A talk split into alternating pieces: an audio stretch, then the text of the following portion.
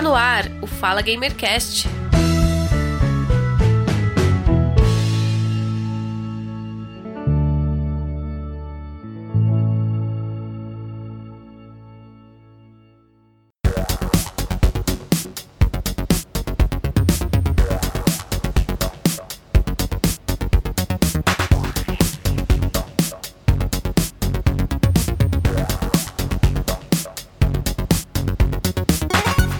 Olá, caríssimo ouvinte, eu sou o Giovanni Rezende e este é o Fala Gamercast número 27. Vamos para a nossa última entrevista da nossa série especial conversando com super mulheres, seus projetos e muita história para contar. Esse podcast faz parte da campanha O Podcast é Delas 2019, uma campanha anual e coletiva, organizada pela Domênica Mendes e pelo Rodrigo Basso, que ocorre durante o mês de março. Esta campanha é um movimento da Podosfera para incentivar e promover a maior participação de mulheres em podcasts. Para encontrar mais podcasts participantes, procure pela hashtag O Podcast é Delas, o Podcast é Delas 2019 e nas mídias sociais, siga, siga o arroba o podcast é delas. O Fala Gamercast vai ao ar quinzenalmente. Você pode nos seguir e assinar gratuitamente em múltiplas plataformas. Siga o Fala Gamercast no Facebook, no Instagram e no Twitter. Você pode ouvir o Fala Gamercast no Google Podcast, iTunes Podcast, no Spotify, no Megafono ou no seu agregador de podcast preferido. Assinando o feed do Fala Gamercast, você acompanha automaticamente o lançamento de cada episódio. Quem nunca sonhou em criar o seu próprio jogo? Ser um grande profissional da indústria dos games, publicar o seu próprio jogo na Steam ou no marketplace dos grandes consoles presentes no mercado, ou conhecer e entender como é a vida de um desenvolvedor de jogos, como é o curso, como é o mercado de trabalho. Hoje eu recebo aqui no Fala Gamercast a Kelly Cruz, especialista em arte e animação para jogos digitais e cofundadora Arte Animação e Game Designer na Wolf Tiger Studios. Kelly, seja muito bem-vinda ao Fala Gamercast. Obrigada, Giovanni. Eu estou super feliz em estar participando do podcast. Eu venho acompanhando, está bem bacana. Gostaria também de agradecer pela iniciativa e pelo convite. Também fica meu muito obrigado ao Forbeck pela indicação. Nós é que agradecemos por você ter aceitado o nosso convite e dispor do seu tempo para conversar conosco. Quero deixar um abraço para o Rafael Forbeck, que me apresentou a Kelly. Se você quer conhecer o Rafael Forbeck, ouça o Fala Gamercast número 9, Desenvolvimento de Jogos. O trabalho que ele desenvolve é muito interessante, você vai gostar. Ouça. Fala Gamercast número 9. E eu quero começar perguntando para você, Kelly, por que você entrou na área de desenvolvimento de jogos? Uh, o que, que faz uma designer de games? E no seu estúdio, em quais projetos vocês estão trabalhando atualmente? Então, vou começar com aquele papinho de artista, que, né, que sempre desenhou desde pequena, então é uma das minhas paixões principais.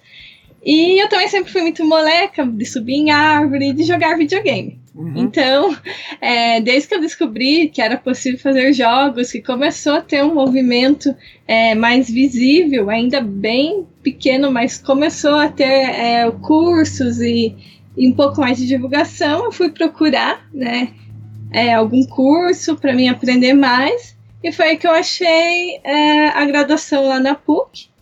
E na época é, não tinha né, uma graduação nem após que fosse de arte, que a minha área assim é mais a, a arte em si e a criação, tanto de histórias como personagens. Uhum. Então, como eu tinha ali um, um conhecimento em HTML e tal, eu disse, ah, dá para começar, né? Dá para se virar no começo. Mas, né, foi bem puxado.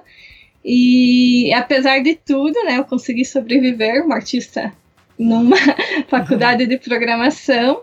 E isso me ajuda muito, tanto na arte em si e principalmente no game design, porque uhum. me deu uma visão bem mais ampla é, do desenvolvimento de jogos em si. E o Wolf Tiger Studios, como surgiu? Então, o Wolf Tiger Studios é, surgiu né, de um, primeiramente de um sonho, que eu e meu irmão fizemos essa, essa especialização, né, depois que eu, que eu terminei a graduação. Ele também tinha feito um curso técnico, né, é, no início ali da especialização. E daí até a gente colocou a data de, de fundação do estúdio, que ainda, né, ele não é assim oficial, oficial, mas a gente já está trabalhando nele, né? E a gente colocou a data da banca, porque a gente vê o nosso jogo de TCC, que foi eu e ele que fizemos, como o nosso primeiro jogo como o Tiger. então, até é, é, tem uma história aí, né, da, da especialização que a gente tinha feito uma equipe com mais um artista e um programador. E o TCC também seria. Como a gente tinha uma ideia de fazer um jogo só nós dois e depois fizemos essa equipe, a gente deixou a nossa ideia de lado para fazer outro jogo. Só que no, mais pro fim, os dois outros membros acabaram tendo que desistir do curso. Então, é, foi assim meio complicado, porque era tipo, bem pro fim da, da especialização e a gente tinha alguns trabalhos para entregar e tal, e até dezembro, e o TCC seria a banca em março. O que meio que salvou foi que, como é, o nosso tema era de faroeste, e a gente gosta bastante do jogo que a gente tinha a ideia antes, eu tinha feito bastante pesquisa. Então, eu tinha guardado lá num, num Trello toda essa pesquisa e tal. E daí a gente voltou, né, pra ideia, só que o problema é que a gente ia ter meio que um mês para fazer ela. E então a gente foi falar com o coordenador e tal, o professor Breno, ele tipo, ajudou muito nós, porque ele passou uma referência de um jogo mais simplificado, meio que em cima da ideia que a gente queria, e de faroeste, e foi o que a gente conseguiu fazer. No estúdio, é, basicamente eu e meu irmão e minha mãe, porque ela sempre, sempre tá junto ali, inclusive ela dá uns pitacos nos jogos, né, principalmente Legal. nos analógicos, e sempre tá nos eventos e tudo mais. E a princípio é eu e ele, eu com essa parte do game design, ele também, né, é, ajuda nessa parte do game design, e ele foca na programação, aí eu pego a parte de arte e gerenciamento também. Então a gente uhum. tem um Trello que é um é tipo um programinha, um, um, site online que você vai controlando tipo as tarefas que tem que fazer e essa parte também de documentação e tal a gente sempre procura documentar. É, também sempre faz bastante pesquisa antes né, de começar um jogo. Como né, só nós dois, é, sobra daí também a parte de colocar coisa no Facebook, de fazer arte para Facebook, é, de tipo correr atrás em evento, então é meio que é bem corrido, assim. A gente meio que se divide entre os dois e vai fazendo. Kelly, você comentou que no estúdio hoje trabalha você, o seu irmão e a sua mãe. Mas para a criação de um jogo, você precisa de mais gente. Né? Dependendo da complexidade, uh, tem estúdios indie que fazem até parcerias com outros estúdios também. Lá na Wolf Tiger Studios, é só vocês três que trabalham ou tem mais pessoas? E fala um pouquinho mais sobre o seu jogo Piquepocho. Então, é, lá no estúdio a gente está, na verdade, em parceria com, com o Laje Studios, que é o laboratório de jogos da PUC. Então, a gente tem, agora está com mais um game designer e um artista para auxiliar nesse projeto. E o Pick Potion, ele é um, um jogo que, que lembra, assim, se vocês né, são mais da, dos anos 80, lembra aquele minigame do Mario 2, se eu não me engano, que tinha que. Ah, sim, é, sim. Jogava em dois, sabe? Sim. Não, peraí. Eu, eu, eu tinha um joguinho do Mario que eu jogava no Game Boy Pocket. Mas acho que não, esse aí já era do Advancer, se eu não me engano. Não, esse aí ele é tipo meio que um minigame mesmo do, do, do NES, né? Da SNES. Ah, sim. E você tá, era console, embaixo, assim, não era. virava. Era, tá, era console, não era de mão mesmo. Não, era console. Ah, tá. E daí você, tipo, ah, tinha aqueles bichinhos lá, os espinhudos do Mario, e você tinha que bater, tipo, no bloco de baixo pra ele virar pra você matar ele. Sim. Aí sim, às sim. vezes vinham os power-up. Sim, sim, não lembro. Eu, eu acho que eu joguei no Nintendinho. Isso, é, ele tem a versão do Mario 2 no Nintendinho, já tem esse minigame.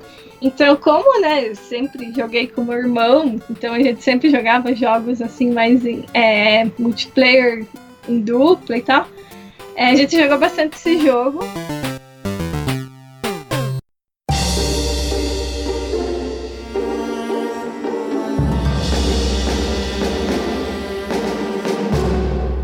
Também a gente jogou bastante, gostou muito do Towerfall, que é um jogo indie, né, da galera do Mini Boss com em parceria com o Make é, Match Make Games, né? Uhum. E inclusive agora, né, eles até ganharam um prêmio super importante com o Celeste, que veio depois do Starfall, com a mesma parceria, que deixou a gente bem orgulhoso.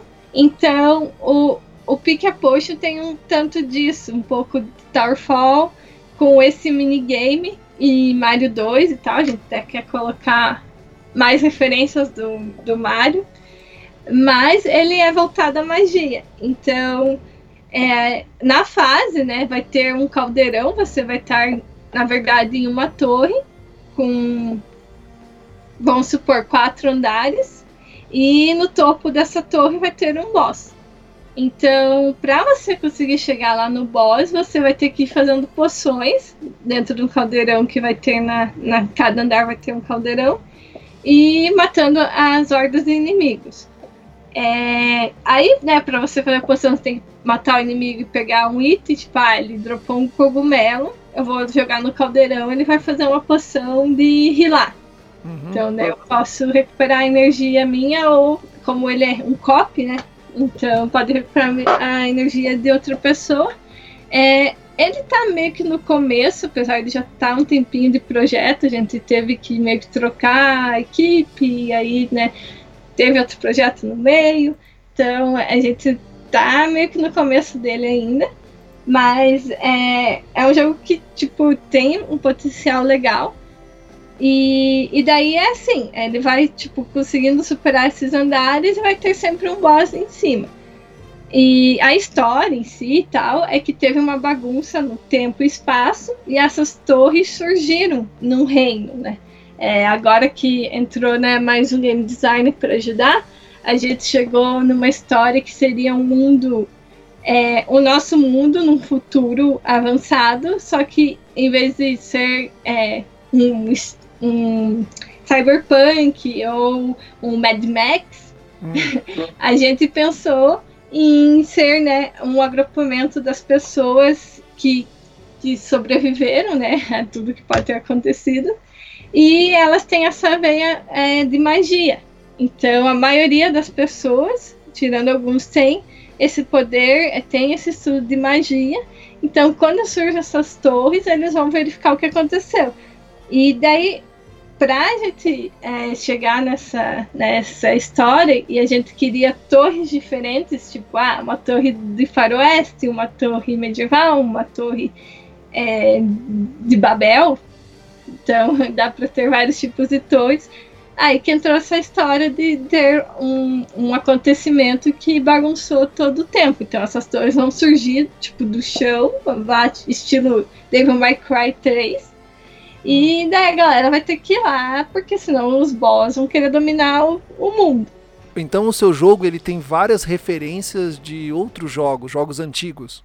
Então, como a gente é, tipo, da época, né, dos anos 80, ali, começou no Atari, então a gente tem bastante esse, esse lado, assim, de como jogou muito esse tipo de jogo, e, e se você for ver, a galera indie foca bastante nesse estilo de jogo, porque tem muita gente que não gosta tanto de jogos tão modernos, às vezes nem de 3D gosta e sente falta desse, desses jogos de cooperação. Uhum. É, tipo, não tem tantos agora que voltaram a fazer. Então a gente se baseia bastante, né? Nessa época, porque são mecânicas muito boas são da nossa infância, então com certeza vai ter referência. E então a gente procura sempre fazer algo com essa base, sabe? Porque é o que a gente gosta e é o público que a gente quer alcançar.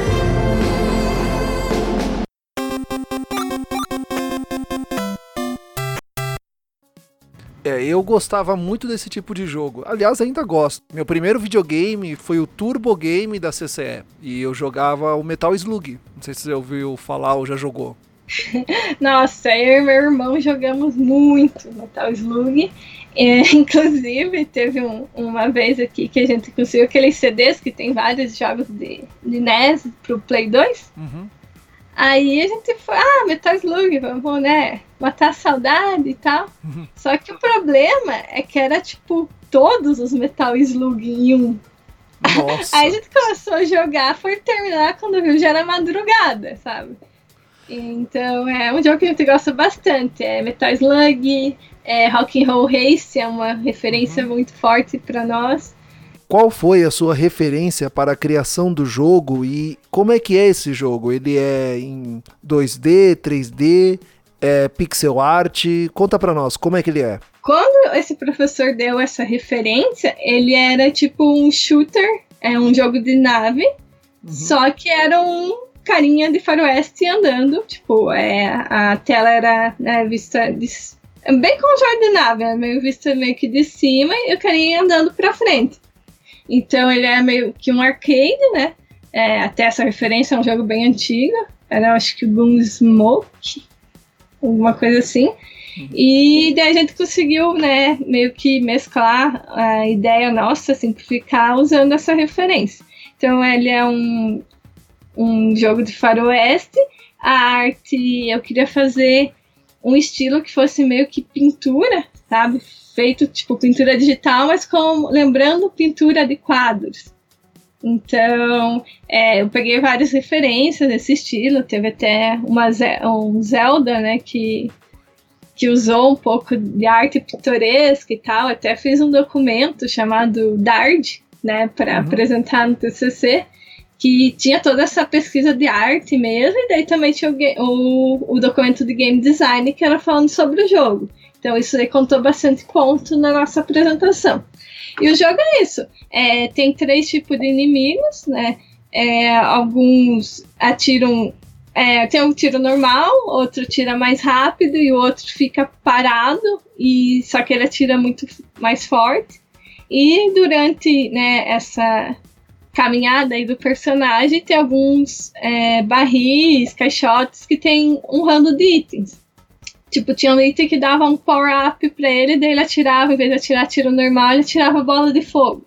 Outra coisa bacana que a gente fez também nesse jogo é que cada pedacinho do, do jogo, a gente, a gente tinha o começo e o final, que tem o boss, que eu vou falar dele, mas no meio disso a gente podia colocar quantas partes a gente queria. Então, na programação, meu irmão fez esse esquema, né? A gente uhum. montou lá umas quatro ou cinco partes diferentes, com inimigo diferente. E, e daí fazia esse random. Tipo, eu podia pôr em 10 partes que ela ia fazer um random entre essas que a gente criou uhum. e até chegar no boss. Tipo, a galera gostou bastante nisso no, no TCC. E outra coisa que a galera gostou bastante é que a gente colocou em cheats então, daí você apertava lá um botão, ele jogava tiro para todo lado, tipo jogo de nave mesmo. Uhum. Então a galera meio que, tipo, comemorou lá quando viu. Foi bem bacana. E daí no fim, né, tinha um boss que é o Cactus Jack, e ele, né, tinha toda uma perneira de cacto, todo carismático. Eu, gostei, é, eu gosto de fazer expressões nos personagens, então, é, como ele tava de frente, né, tipo, os inimigos ficaram melhor que o personagem principal. Uma porque eu fiquei mais tempo mexendo neles, e o principal, tipo, eu fiz meio que nos últimos dias, porque ele ficava de costas.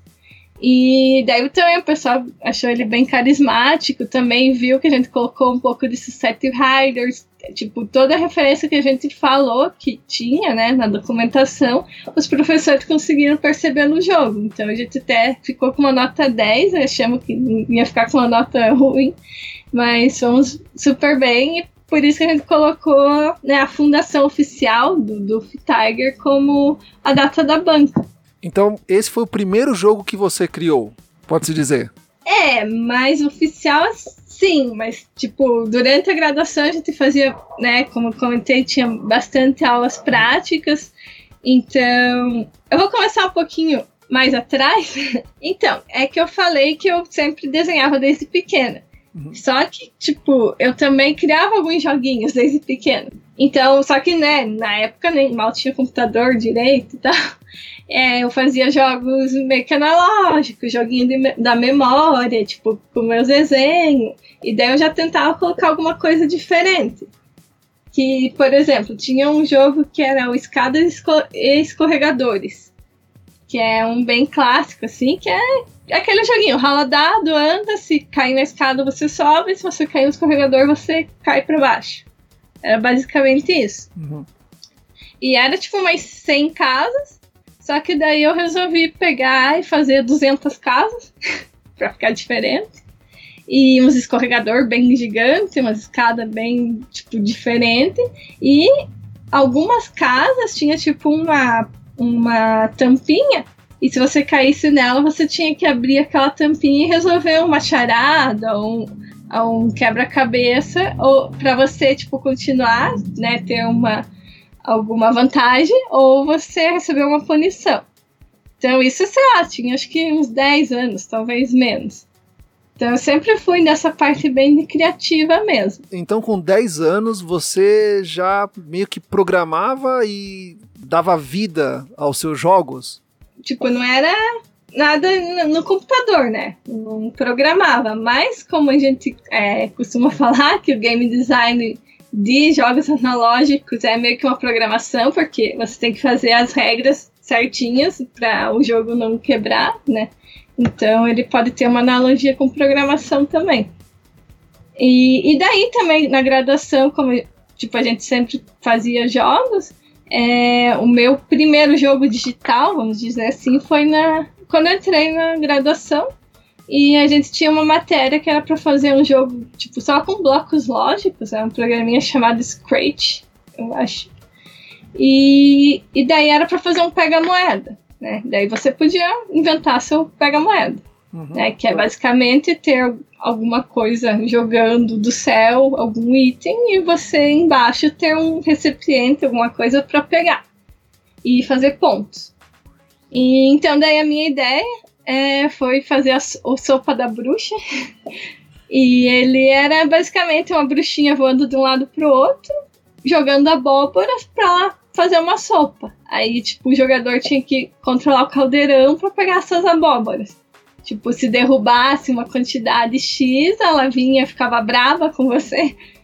Ou se terminava, ela ia, tipo, agradecia para poder fazer a sopinha dela. Toda essa movimentação do personagem e aceitação ou não da quantidade de abóboras coletadas, isso tudo você foi dando, ditando as instruções através de JavaScript? Não, não, ah. esse programinha ele tinha uns blocos lógicos que a gente fala, ah. que era tipo, ah, o if, né, da programação, hum. é C, aí você tinha lá para colocar o um número. Ah, se o número de abóboras for maior que, 4, você vence, né? Se encostar no caldeirão, no caso. Uhum. Então ele não era bem, tipo, uma linguagem, né? Ele era uma lógica, né? Um programinha de lógica certo, que você ia ditando. O Construct também é nesse esquema, só que ele tem muito mais opção do que o Scratch. O Scratch é bem básico, o pessoal usa com criança, que agora tem as escolinhas de programação para criança e tal.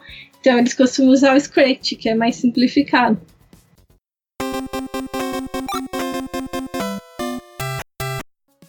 Então você sempre quis estudar a arte, design de jogos e criação. Porém, na PUC não tinha o curso que você queria, mas você já tinha uma noção de HTML. É, explica para nós, HTML é considerado uma linguagem de programação aplicável no desenvolvimento de jogos? Então, na verdade, HTML é, a galera nem considera uma programação, né? Uma linguagem de marcação. Então foi meio que uma ilusão ali que, hum. que tipo, ia ajudar. Ele, claro, tem ali uma base que dá uma noção de, de lógica, né? Mas a programação mesmo é bem mais complicadinha, né? Então, até quando eu falei pro professor, ele deu uma risada. É, vai ajudar, mas né. Porque no desenvolvimento de jogos vocês trabalham com outras linguagens de programação. Como é que foi para você então aprender essas novas linguagens e colocar isso em prática? Assim, no início a gente começa com, com o C, né, que é o básico. Uhum. E, uhum. e, tipo, eu como artista, eu, por exemplo, eu sempre gostei de matemática na escola. Ah, que Só bom. que eu nunca fui bem, né? Eu, tipo, tirava a média, tirava um 8. Então, é uma dificuldade, assim, para quem tem mais esse lado criativo e tal. E, realmente, é, eu que não sou de desistir, teve vezes que foi muito puxado, que eu quase tipo queria trancar, mas como era bolsa eu não podia trancar também. Então, eu fui indo aos poucos ali, aí tipo, como tinha outras matérias de game designer mesmo, é, mais para frente teve gestão de projetos, então eu conseguia né, equilibrar com essas outras disciplinas e programação. Antes eu nunca tinha ido para DP nem nada, então na matemática, na programação eu ou passava na média ou né, tinha que fazer recuperação, enfim, mas precisou de muito mais dedicação.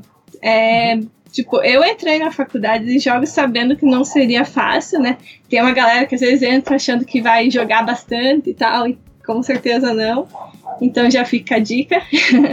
Tem que ter uma boa noção de matemática, geometria usa bastante. Então, se você já é, né, quiser entrar né, no curso, ter essa base vai te ajudar bastante. Quando né, eu comecei a ver esse movimento e eu tinha feito um. Através de bolsa também, eu tinha conseguido um curso de marketing que era o mais aproximado com a parte né, de design, dentre as escolhas nesse curso. Então, uhum. quando eu terminei ele, eu já estava né, com essa ideia de ah, como é que seria fazer um jogo e tal.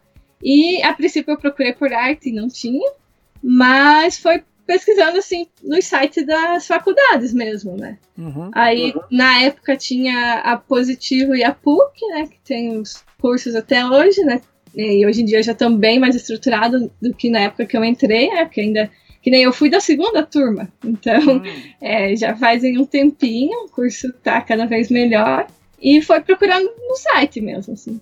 Então hoje acredito que você não programa mais, você é mais voltada lá no seu estúdio para arte e designer de jogos. Porém, das linguagens de programação que você aprendeu, qual delas né, você aplica em seu estúdio? E você pode compartilhar mais com os ouvintes, falar um pouco mais sobre o curso de desenvolvimento de jogos na PUC do Paraná? Então, hoje em dia é, eu não programo mais, né? né? Como eu falei anteriormente, o meu foco é arte e game design. Eu posso até fazer alguma coisa de script e tal. É, a gente no estúdio tá usando Unity, né? Então uhum. é o C Sharp no caso.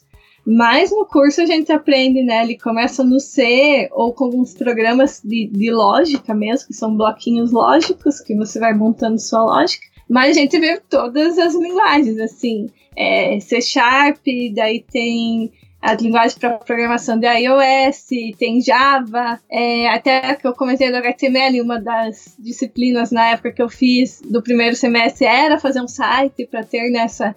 mais para treinar a lógica mesmo.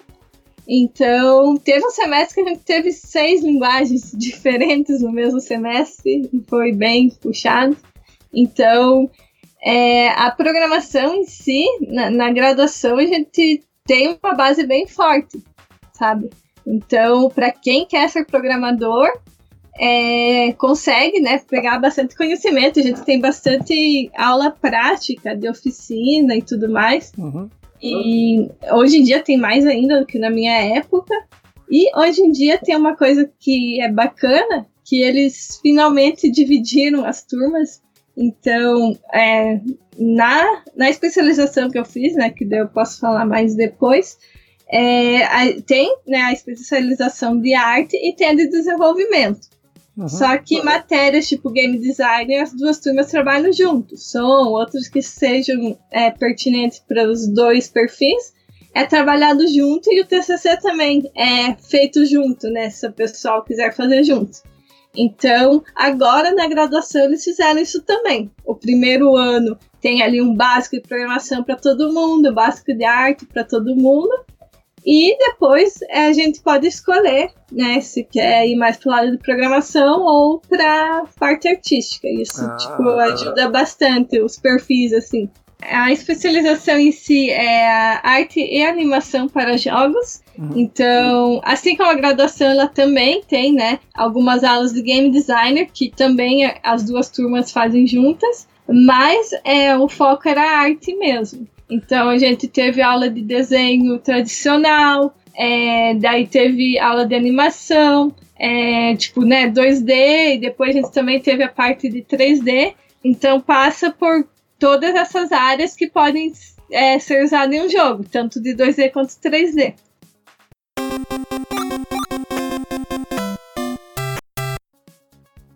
Então, qual é a diferença entre o designer de games e o programador? Acredito que o pessoal faz muita confusão, mas são áreas e atribuições totalmente diferentes, é isso mesmo?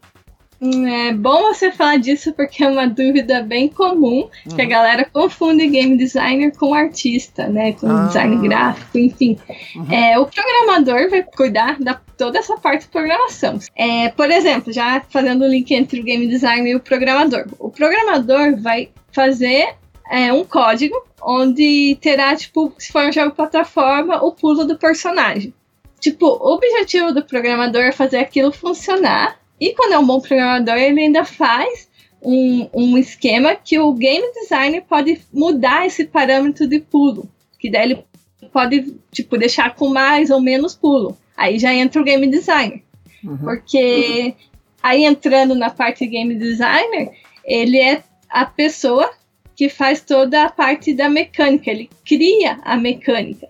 Ele vai decidir se o jogo vai ser plataforma, se vai ser uma plataforma com puzzles, ele vai criar esses puzzles, é, essa interação entre o jogador é, jogando, né, a sensação que ele quer transmitir, né, durante o jogo é tudo a parte do game design.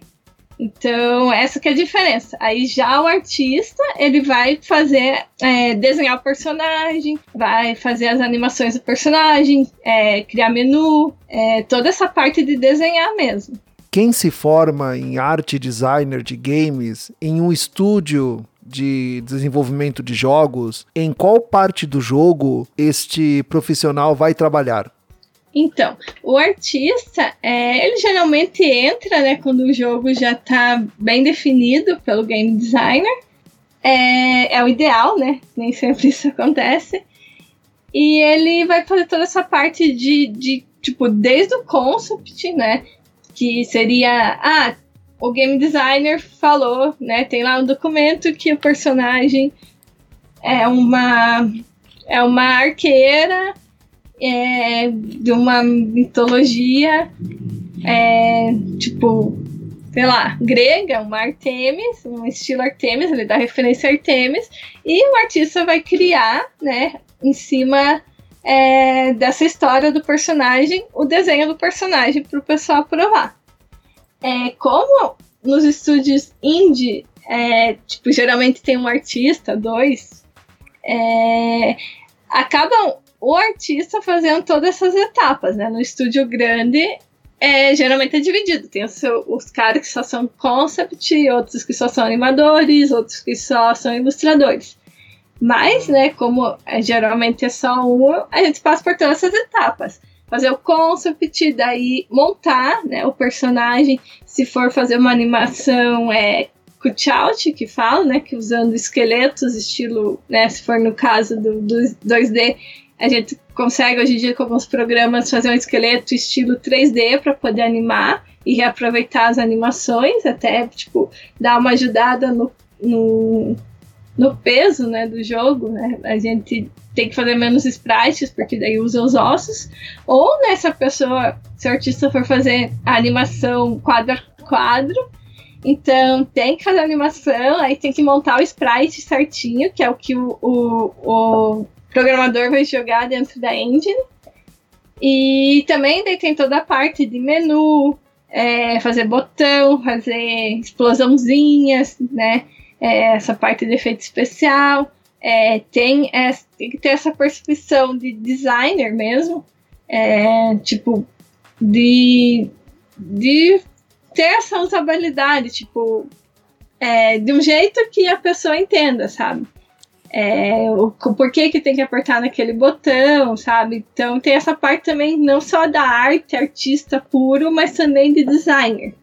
Né? Ah, design gráfico, design digital, que daí ainda é diferente do game designer, né, que a gente comentou já hoje. No Wolf Tiger Studios, desenvolvendo o Pick a Potion, quantas pessoas você tem envolvidas no desenvolvimento desse jogo? Então, no Pick a Potion, é, a gente tá, reestruturou a equipe agora, né?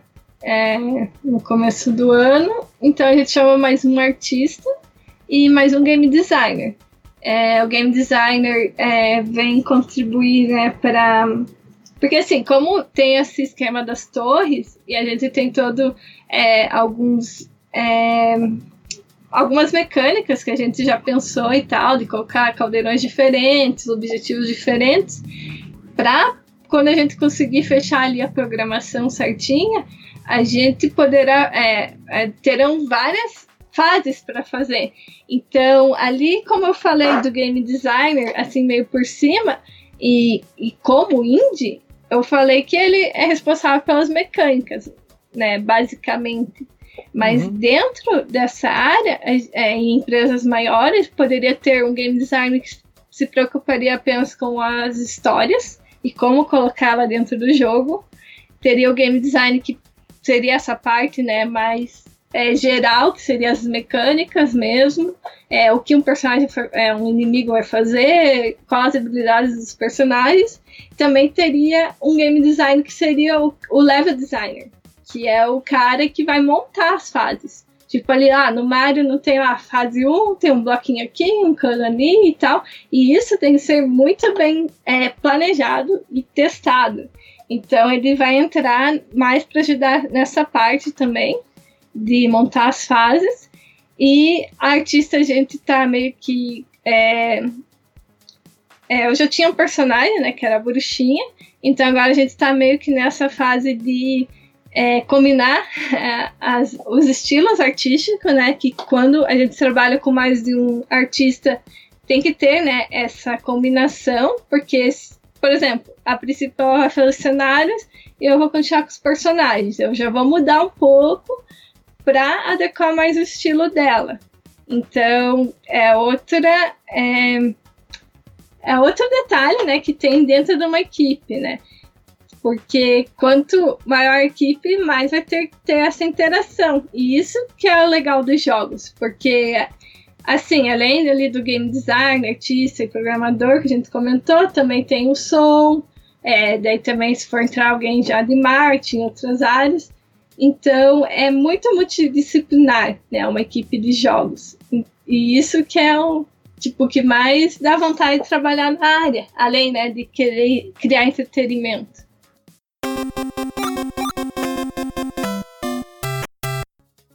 A quantidade de pessoas envolvidas em um jogo pode variar muito, dependendo da complexidade do jogo e do tamanho do jogo também. Geralmente acredito que em jogos menores, em desenvolvedoras menores, você tem ali um número de 100, 200 pessoas que passaram por aquele jogo, que trabalharam em cima daquele jogo. Uh, agora, jogos mais complexos e maiores, né, das grandes produtoras, por exemplo, um Call of Duty, tem aí mil, duas mil, três mil pessoas que vão cuidar desde a, do detalhe da unha do soldado até o cenário sendo recriado como o jogo retrata. Como é que é isto no estúdio? Como isso funciona nos jogos indie e qual que é o trabalho do artista produtor nisto?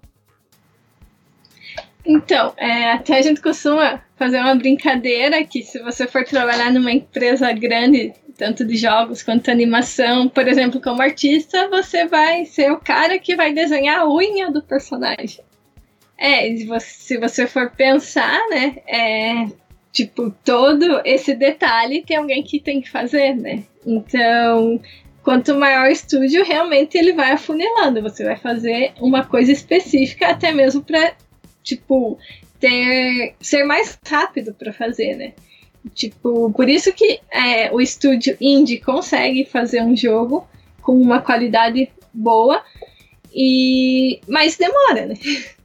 Então a gente costuma falar bem isso. Se você, por exemplo, eu mesma eu tenho vontade de continuar fazendo jogos menores, jogos indies, do que ir para uma empresa e fazer só uma parte né, do todo o processo. Então, é, tem as suas vantagens e desvantagens, né? O jogo vai demorar mais e tal, você vai ter que fazer muito mais funções do que faria, né, numa equipe maior, mas é, os dois são válidos, a experiência dos dois são muito válidas, né? Então, é, é você escolher qual caminho você quer seguir, né? Mas você vai começar de algum lugar, então vai começar num jogo simples, porque até os jogos simples dão muito trabalho. Você mencionou o tempo. No seu caso, o seu jogo, ele está há quanto tempo em desenvolvimento? Então, o Pick Potion está em desenvolvimento. Uh, acho que vai fazer um ano agora. Ah, então. Em março, por aí. Mas, como eu te falei, ele é, tinha outros membros da equipe, aí a gente teve né, entrar em outros projetos e tal. Como é um laboratório, né? Como a gente tem essa parceria com o Laje, é, acabou de outras. É, algumas pessoas saírem, né? Tipo, até. Tinha dois programadores que daí eles saíram logo quando a gente entrou no projeto. Então, daí meu irmão ficou só na pro programação. E daí a gente tinha, eu entrei como game designer e daí tinha mais uma artista. Só que daí ela teve que entrar em outro projeto, que daí era 3D. E daí ficou esse meio tempo ali, tipo, sei lá, de agosto, é, mais pra frente até, só nós dois. Então uhum. agora que a gente chamou outro artista e outro game designer, é, provavelmente a gente vai precisar de mais um programador, né? Que esse game design ele meio que vai ajudar na programação, mas ele é da área de design digital. Então, então a gente precisa de mais um programador. E para o escopo do jogo que a gente quer fazer, ele vai demorar pelo menos mais um ano é, para fazer algo assim, tipo, que a gente possa levar nos eventos e testar para depois poder fazer outras fases, né? Se tiver uma boa aceitação, é, fazer essas fases para daí vir o lançamento.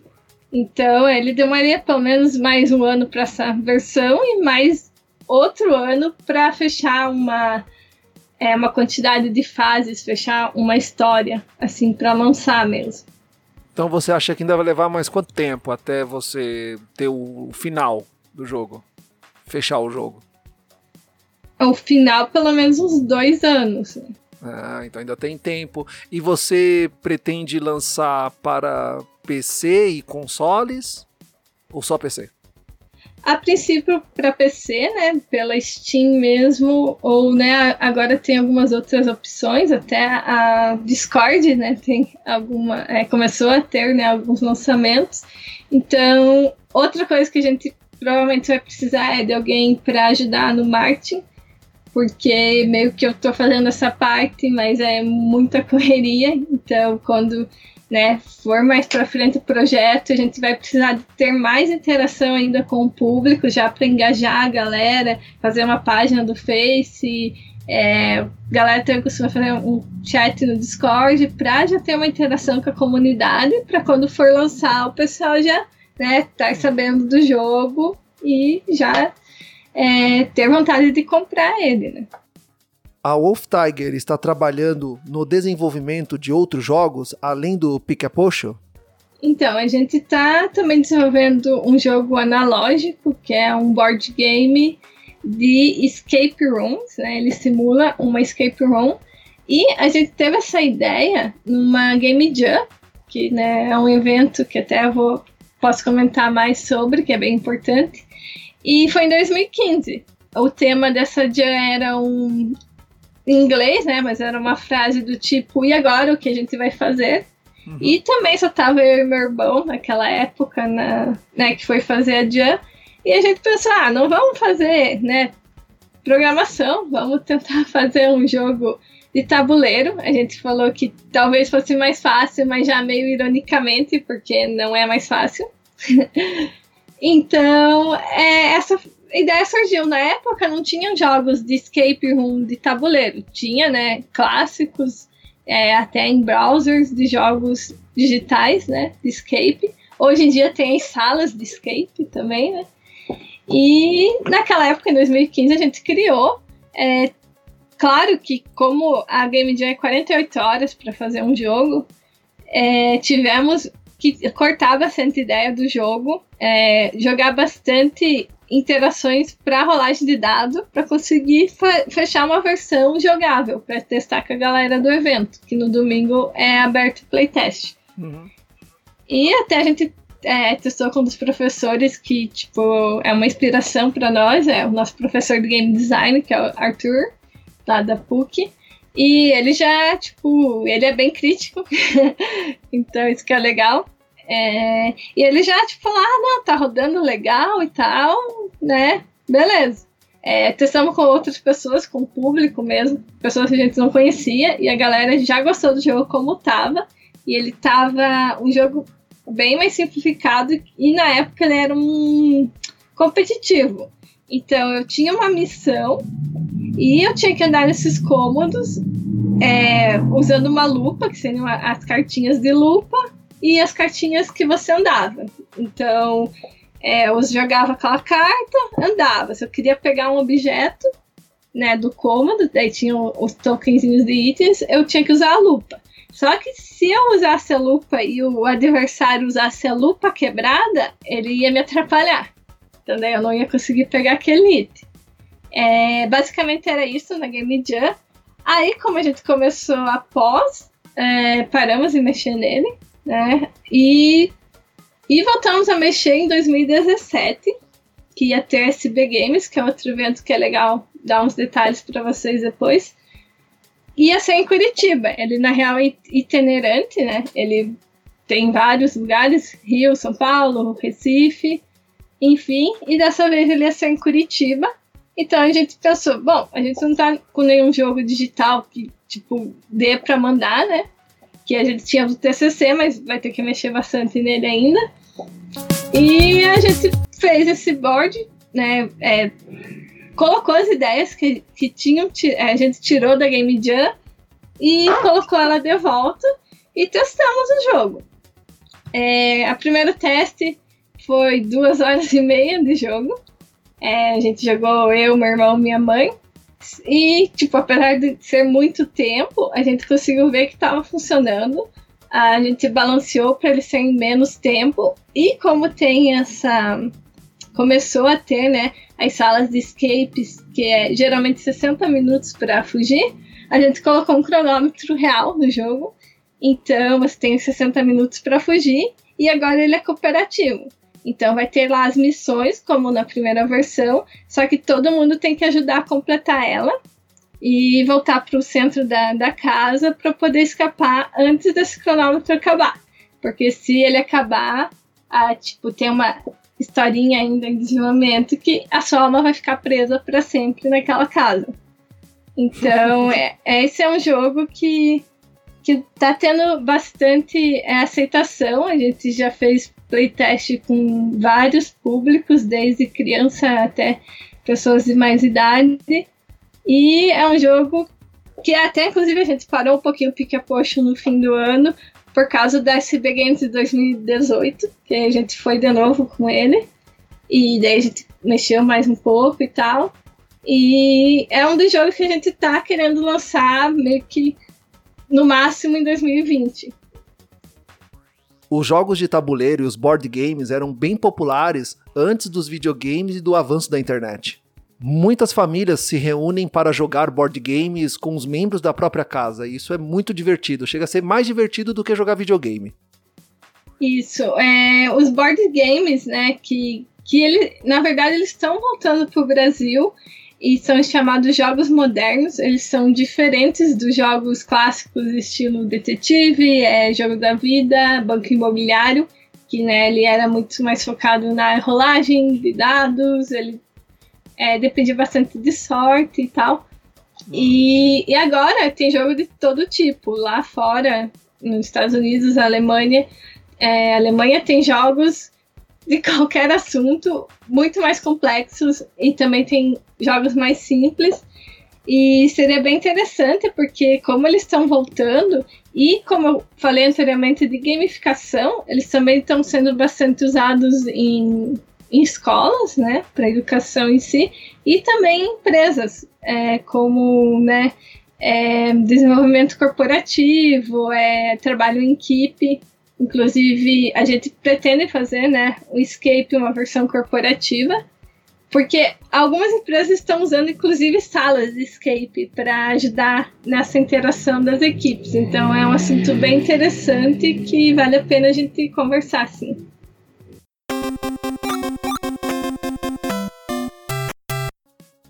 Kelly, você é responsável por um estúdio de criação de jogos, tem os seus projetos, participa de outros projetos. Como é que você distribui o seu tempo entre o seu trabalho, seus projetos e sua família? E como foi o apoio deles no começo e como é hoje? Então, realmente o tempo é bem curto, né?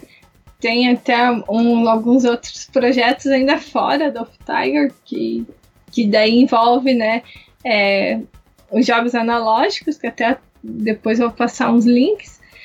E realmente não dá muito tempo. Assim, como ainda é, tem um trabalho também é, como design gráfico, um trabalho à parte, eu tenho muito pouco tempo para mexer nos projetos. É, eu tenho tipo de uma hora, três horas durante a semana. E daí no fim de semana eu aproveito para tirar o atraso. Então, pelo menos umas 10 horas eu mexo nos projetos. E quando eu saio, geralmente é para ir em um, algum evento de jogos para expor. Já aconteceu várias vezes em eventos é, para expor o próprio Escape, né? É, inclusive, né, SB Games, que a gente foi.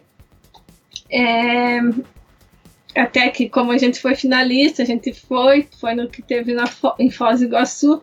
É, teve um outro evento que é do Jogarta, que é esse que eu tô entrando, né, o projeto junto com eles como game designer. Então, daí também tem que né, dedicar mais umas horinhas ali. Então, eu dividi meio que a minha agenda, tipo, todo coloridinho para cada projeto para poder dar conta. É, em questão da família, como eu falei lá no começo, que né, eu já era mais assim, moleca, então é, meus pais sempre é, apoiaram, né?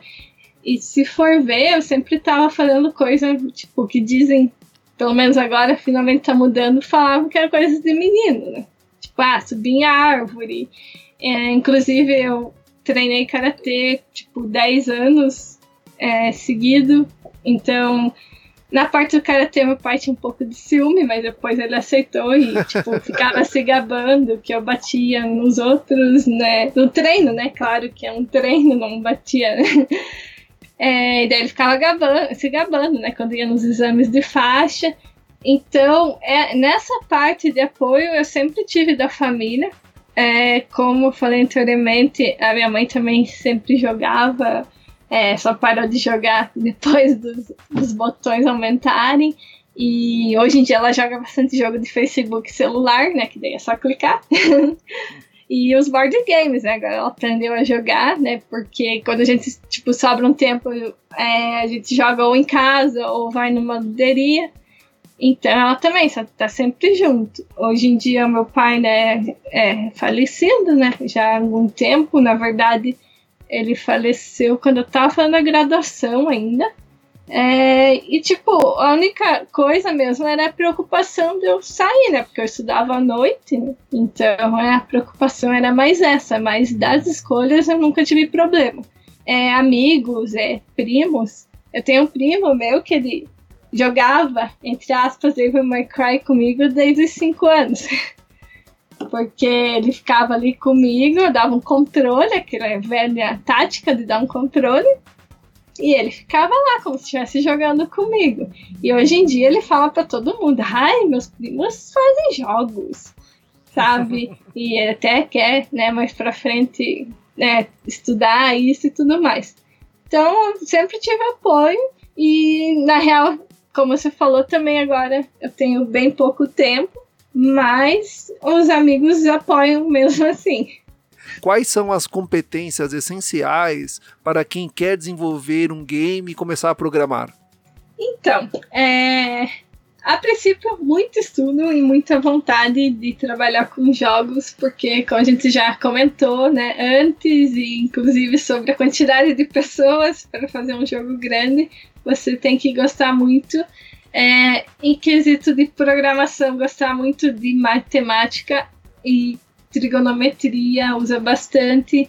É, cálculos de física, eles são adaptados para jogos, então você tem que ter também muita lógica para fazer essas adaptações, seja da física, seja de qualquer coisa que você precise programar dentro do jogo. Então, para programação é isso, é lógica e muita prática.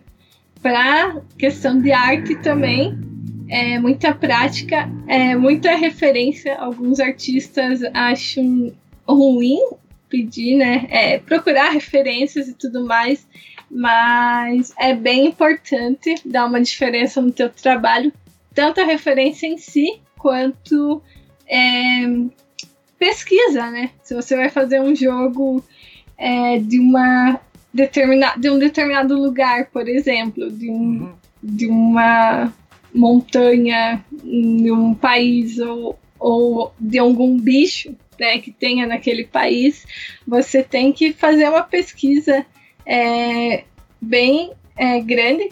É, tipo, eu às vezes exagero um pouco nas pesquisas, então é legal você também colocar um tempo. Ah, em dia vou pesquisar, ou tantas horas, dependendo do escopo do projeto.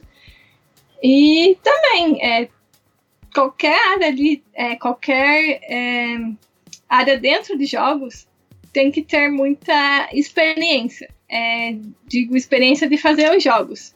Porque por mais é, difícil que seja fazer um jogo simples no começo, você tem que tentar fazer o máximo de jogo possível.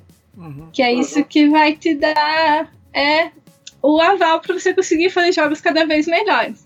É, tem uma analogia em arte mesmo, que algumas pessoas falam que você tem que fazer, sei lá, 100 desenhos, ou 100 jogos, ou escrever 100 livros, é, 100 histórias e tal, para você ir né, tendo essa experiência.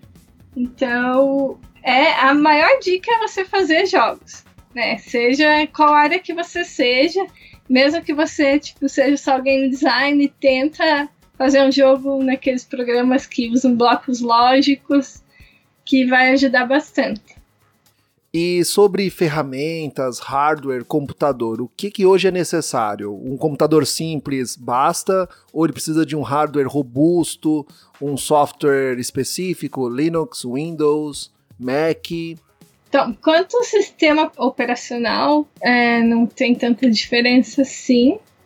É, até na época da graduação, e como é nas primeiras turmas, a gente até tinha algumas aulas em Linux e tal, mas isso não interfere tanto. Agora, hardware, quanto mais melhor, é, mesmo para jogos 2D, porque os programas estão cada vez mais é, pesados é, como eu comentei, é, tipo, em 2D você tem aquele esquema que você pode fazer animação com, com esqueletos, né? Com 3D.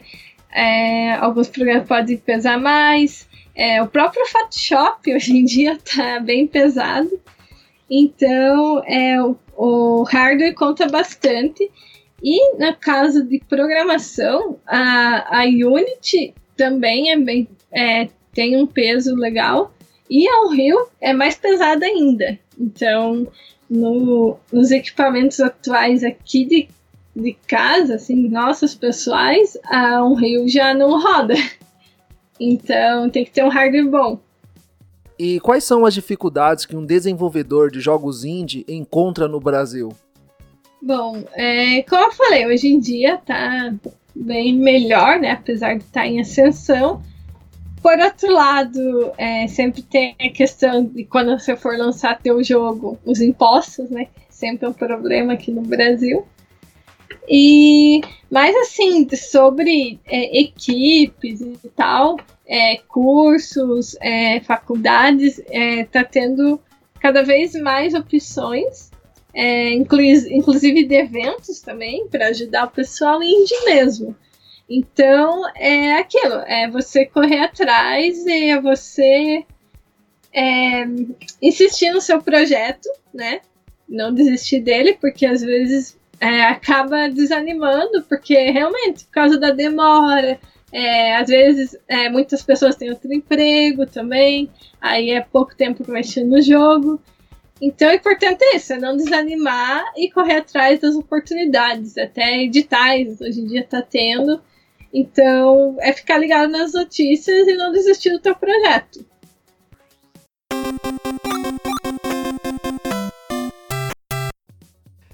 Então é isso aí, nós estamos indo para o nosso último bloco da nossa série de entrevistas com super mulheres, seus projetos e grandes histórias para contar. Porém, faltou você compartilhar algo conosco, faltou você compartilhar o seu hobby. E eu sei que você faz cosplay e cosplay de Tomb Raider. Conta pra nós como é que é esse cosplay, como tudo começou, por que fazer cosplay de Tomb Raider.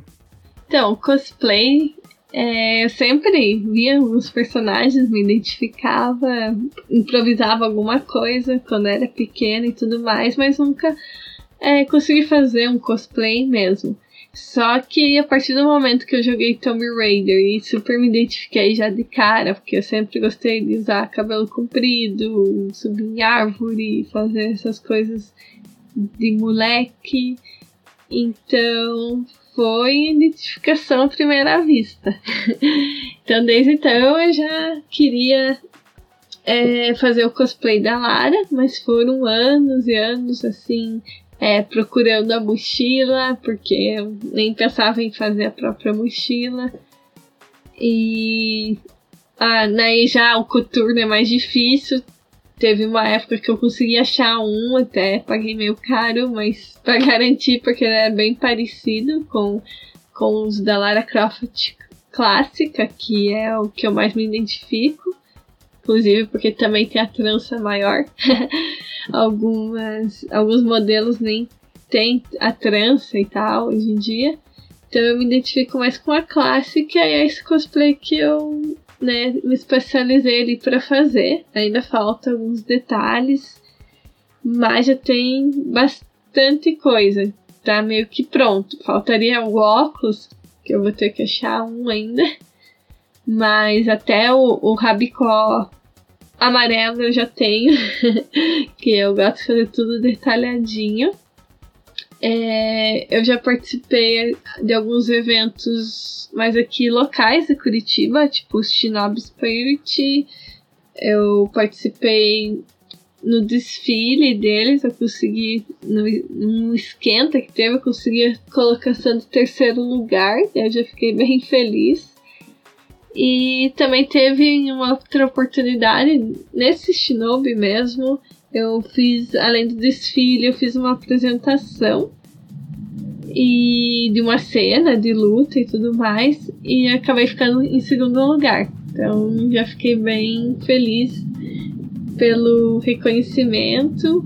É, nesses eventos tirei várias fotos, teve uma situação legal assim que é, num evento da Game Scholar, até que teve, que eu tava com o protótipo do jogo do, do Escape, nosso jogo analógico. E fui de lá, né, porque ia ter desfile, né, pra participar e tudo mais. E eu tava andando pelo evento, uma senhora me parou falando que ela era super fã e que ela queria tirar uma foto, que ela veio trazer o neto, mas ela viu e que eu tava bem parecida. E daí eu falei que eu sempre gostava e jogava. Daí ela falou que ela também já jogou todos e tudo mais, e foi bem bacana. E nesse mesmo evento eu tirei foto com ela, né? E também tirei foto com, com uma criança, sei lá, de 10 anos mais ou menos, que também reconheceu a Lara, que como é a clássica, nem todos reconhecem. Então esse dia foi bem bacana por causa disso. Né? Uma geração e outra conhecendo eu como Lara foi bem bacana. Meio legal que, assim como a minha família apoia em jogos, né, criação de jogos, é, no cosplay a mesma coisa. Então, meu irmão me ajudou a fazer as armas, é, a mãe pintou, ela também me ajudou ali com o coldre. A gente fez o coldre inteiro por aqui, aqui em casa, né? Só comprou ali o cinto, as peças e foi montando. Então eles também fazem parte do cosplay. E sempre, né, estão lá ajudando, tirando foto. Também na apresentação, meu namorado na época fez comigo, né? Porque era uma cena de luta. Então a gente ensaiou ensaiou, né? E fez a apresentação no dia. Ficou bem bacana. Então, tem sempre esse apoio também que incentiva. Além, né, da galera que vê e te reconhece tira foto. Que essa que é o tipo mais legal do cosplay, né? É ter essa interação, interação com a galera e você tirar cosplay, é, foto com outros cosplayers. É tipo, ah, Lara Croft com as Silvanas do WoW. É, ou um que foi bem bacana, que é outra personagem que eu me identifico, assim, que é a Jill Valentine do Resident Evil 3. Eu tenho vontade de fazer o cosplay dela também, quem sabe mais pra frente. E teve um evento que era um Megacon, é, que eu achei uma Jill lá e a gente tirou várias fotos e foi bem bacana também. Muito legal, também gosto de cosplay, admiro quem faz e quem, né, cosplay é uma arte, então a pessoa que se dedica a fazer cosplay, a criar a roupa de cosplay, é um artista. Sendo assim, vamos para o nosso próximo bloco que é a Dica Fala Gamercast.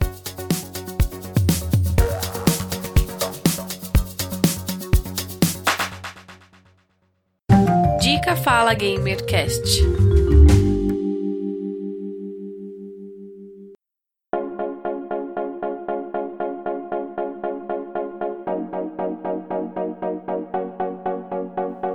Kelly, qual é a sua dica da semana para o ouvinte do Fala Gamercast? Minha dica da semana é um curso para a galera que está em Curitiba. Tá rolando um curso de criação de jogos pela Jogarta. E eu estou auxiliando, inclusive, que agora também faço parte dessa associação, que eles têm um foco né, em missão social e trabalhar o conhecimento, as habilidades é, educação e socialização através de jogos analógicos e RPGs também. E agora eles estão com esses cursos de game design. Um já está rolando na Gibiteca de Curitiba. E, e ele, ele é modular, então você pode entrar, ele tem né, uma taxa mensal e você pode entrar a partir de qualquer aula né, que vai conseguir acompanhar porque ela tem seus módulos separadinhos. Tá bem bacana, a gente já tá aí indo para quarta aula. E para quem quiser conferir é só chegar lá na Gibiteca. Também eu vou deixar aqui o link na descrição. Também aproveitando, é, eu gostaria de dar mais umas dicas aqui. Tem um outro curso, esse é online. Eu acho que ele vai estar com as vagas fechadas já quando ir pro, pro ar o podcast, mas dá para conferir daí no site também do curso, o link como que ele é. É um curso que eu estou fazendo, é da fábrica dos jogos, né?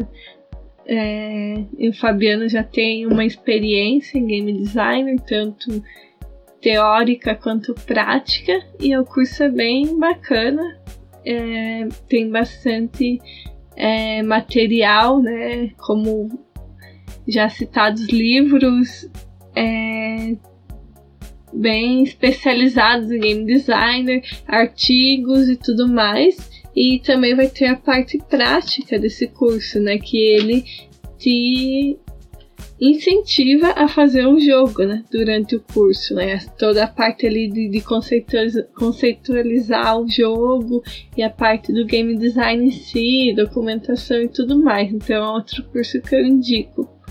Então esse curso é o Game Design Cycle. Ele é bem estruturado e, como já disse, com bastante referência e a experiência do Fabiano conta bastante ali. Ele vai também dar uma tutoria para cada projeto, né, cada aluno. E é bem, bem importante, sim, para quem quer seguir mais na, no, na pegada de game design, eu indico esse curso. Ah, só esqueci de deixar mais claro ali que o curso do Jogarta, ele é especializado em jogos analógicos, né? Então a gente inclusive é, tem uma ali uma parte da aula que é jogado, né? Um jogo de acordo com, com as mecânicas trabalhadas ali na teoria, discutidas. Então também daí tem a parte de a gente já pensando em jogos próprios, né? né utilizar essa mecânica. É, mais pra frente é, vai ter o curso da Jogarta em parceria com a Game Escola. Aí esse curso vai ser ele mais avançado, então ele não vai ter essa parte modular que você poderia entrar enquanto o curso já está rolando, mas ele vai né, até mais, é, até por ser mais avançado. Só que ele vai abrir mais de uma turma, então também é uma dica pro pessoal de Curitiba que quer um foco assim em jogos analógicos na parte de game design. Agora partindo para uma dica mais de jogo mesmo, é, eu vou colocar aqui no link um jogo que está sendo desenvolvido. Aqui também tem a galera de Curitiba, mas também tem pessoal de outros lugares. Ele é o A Jornada da Graciosa, é um jogo 3D para PC é, de aventura e é um jogo de exploração e sobrevivência que conta a história da Serra da Graciosa no tempo dos seus primeiros exploradores, quando a serra ainda era mística e inexplorada. O jogo traz um pouco da história das explorações e da cidade de Curitiba, tudo isso em uma grande jornada repleta de desafios. Então esse jogo ele tá com beta em aberto e até dia 30 de março, mais ou menos. E também ele vai estar, tá, tipo, galera, eu vou deixar ali o link para ficar de olho no jogo. Que ele é bem interessante, tem né, toda essa parte ali também histórica. Eu vou estar participando agora nessa última etapa do jogo na parte de playtest, que é a versão Gold, é para sair no, em, no final de abril. Então, quem tiver interesse, quiser né, entrar ali no site, vai estar o link na descrição. E agora, para fechar, gostaria de falar também do Case, The With Masks. É um jogo que eu e meu irmão já estamos olhando aí há algum tempo, é, esperando o lançamento que é para ser agora em 2019, ainda não foi divulgada a data. E para quem não conhece, é um jogo super bonito, é, no estilo pixel art, mas com os recursos de hoje em dia, principalmente né, de quantidade de cores né, da paleta. Tem efeitos muito bonitos também. Ele é a história da Casey, né, essa coelha, que precisa virar uma heroína a partir do momento que cai um cometa e os dois vegetais viram monstros. Então tudo vira um caos e ela tem que bancar a heroína ele é uma homenagem aos clássicos dos anos 90, tipo Donkey Kong, tem um pouco de Mega Man, Mario, e isso que é, é o legal também do jogo, ele tem aquela nostalgia e ao mesmo tempo ele tem a sua própria identidade. Então é um jogo que eu super indico, estamos aqui ansiosos para poder jogar. E também deixei o link lá para quem quiser acompanhar.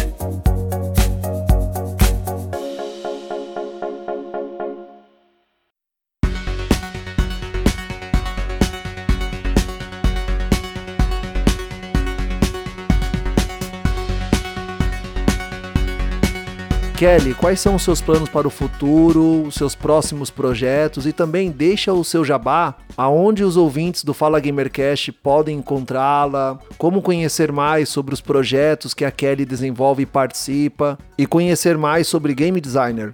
Então, é, os planos para o futuro é lançar né, a esses jogos, tanto o Pick a Potion digital quanto analógico, que é o Escape Hour. É, então, que são nossos focos atualmente. E para ter né, mais portfólio lançado e futuramente ficar só com o Futarg Studios, né, mesmo que tenha parcerias ou a gente aumenta a equipe, que também é a intenção. Né. E sobre é, onde podem me encontrar, eu vou deixar ali o link que eu tenho uma página que é a Kelly Gamer Artist, que eu coloco é, desde a época da graduação já tem algumas coisas que era de aula e tal, e alguns é, trabalhos, é, alguns freelances, eu vou colocando tudo lá. É, tipo, Inclusive, né, teve aquele evento lá do SB Games que é, eu fui lá indicada com uma das artes, até lá do PMG e tal. Então, vou colocando tudo lá. Essa premiação com finalista também do, dos board games, SB Games, a gente vai colocando tudo nessa página. O que é só da Oftag também a gente tem a página lá para colocar atualidades, é, atualizar os jogos, que por enquanto a gente está focando, né, é, centralizando nessa página, mas para frente a gente vai fazer uma página de cada jogo, né? E também eu vou deixar ali o meu Behance e o LinkedIn. Assim estamos encerrando mais um Fala Gamercast. Eu quero agradecer muito a presença da Kelly aqui conosco por dispor do seu tempo para conversar conosco, compartilhar a sua experiência como desenvolvedora, programadora, designer de games, faz de tudo um pouco, cosplayer, é super atarefada, é uma super mulher com grandes projetos e muita história para contar. Muito obrigado, eu estou bem feliz em gravar esse episódio, conhecê-la. Muito obrigado mesmo. Os ouvintes do Fala Gamercast vão adorar ouvir esse, esse episódio, porque ele traz também uh, para a mulher que quer seguir na carreira de desenvolvedor de jogos, designer de games, vai ter um norte. Eu que agradeço, eu fiquei muito feliz já com o convite e agora estar participando foi bem legal. É, se ficou alguma dúvida, como é o primeiro podcast, se ficou alguma resposta meio estranha, vocês podem entrar em contato comigo, a gente vai conversando e o que eu puder ajudar, eu ajudarei. Então, caro ouvinte, nós temos um encontro marcado no próximo episódio. Tchau! Tchau, galera!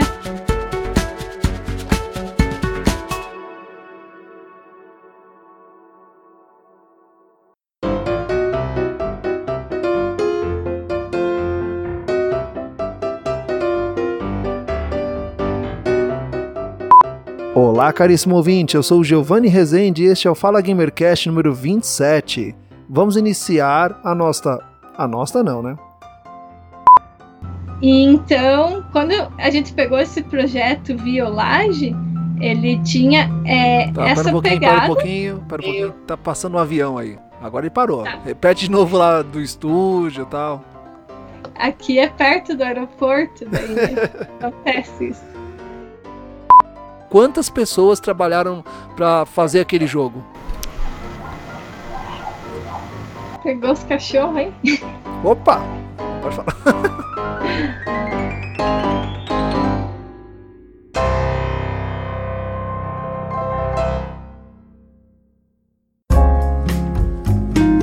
Este podcast foi editado por Coral Multimídia e Podcast.